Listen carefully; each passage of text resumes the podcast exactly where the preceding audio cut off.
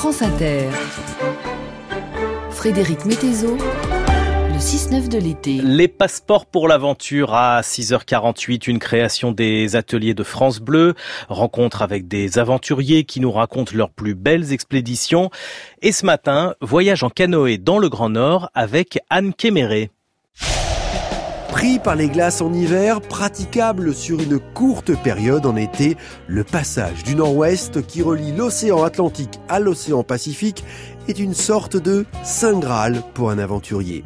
En 2015, pour la deuxième fois, Anne Kéméré, en compagnie de Raphaël Donjean, tente en canoë de se frayer un chemin dans ce véritable labyrinthe de terre, d'eau et de glace du Grand Nord. L'Arctique est compliqué, de toute façon, c'est, ça, ça, se sait depuis toujours. Hein. On part pas là-bas en se disant qu'on va se prendre quelques vacances.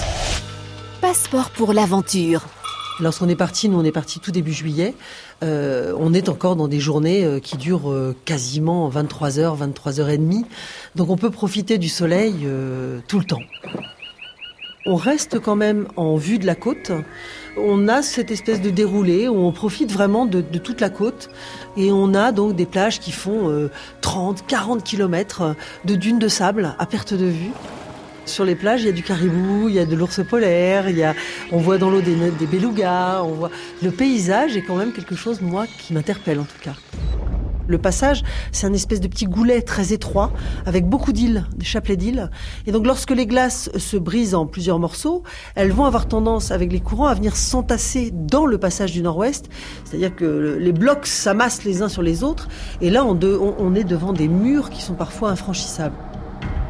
Donc ça, ça a été une, part importante puisqu'on s'est retrouvé à cheminer, puis on a été arrêté. Il a fallu attendre que les glaces s'ouvrent et euh, jusqu'au moment où on se rend compte que bah, non seulement les glaces ne s'ouvrent pas euh, assez vite, mais en plus on joue sur des vents contraires, pas 5 ou 6 nœuds de vent contraire, mais c'est 20, 25 nœuds de vent contraire, donc ça devient suffisamment puissant pour que quand on, moi je pagaille, je n'avance pas. Si c'est pour faire du surplace, autant aller s'installer à terre et attendre. C'est comme ça qu'on s'est retrouvé à attendre pendant alors euh, au début de 3 jours, 4 jours, 5 jours, puis finalement 15 jours. Et s'est posé la question de bah, qu'est-ce qu'on fait maintenant? Raphaël très vite m'a dit bah, écoute, je fais demi-tour. Et euh, moi je m'attendais pas à ça. Je pensais qu'on allait continuer quand même. J'y croyais, j'avais envie d'y croire. Qu'est-ce que ce moment a été dur de d'émotion, de envie de tout casser, euh, de colère, de d'impression d'injustice? Enfin, c'est extrêmement difficile. Je crois qu'on n'imagine pas bien euh, à quel point euh, c'est complexe. Et curieusement, du moment où on a décidé de faire demi-tour, le ciel s'est dégagé. L'avant-dernière journée de navigation a été la plus belle navigation que j'ai jamais faite en Arctique. On avait l'impression de glisser sur l'eau. On avait euh, des, alors il y avait des phoques qui venaient me voir parce que moi j'avais une petite aile que je faisais voler de temps en temps, et on voyait les phoques qui euh, sortaient la tête de l'eau pour regarder ce truc parce que c'était un cerf-volant rouge, et ils le regardaient en nous suivant. Mais c'était très très drôle. Il y avait vraiment, et je me suis dit mais ce moment-là, finalement, euh, peut-être qu'on l'aurait jamais rencontré, on l'aurait jamais eu si on avait cheminé et si on avait décidé de continuer. Et je trouvais que c'était une belle leçon de vie en tout cas. J'aimerais quand même le franchir une bonne fois pour tout ce passage. Mais une fois que je l'aurai franchi, je sais que mes chemins me ramèneront là-haut.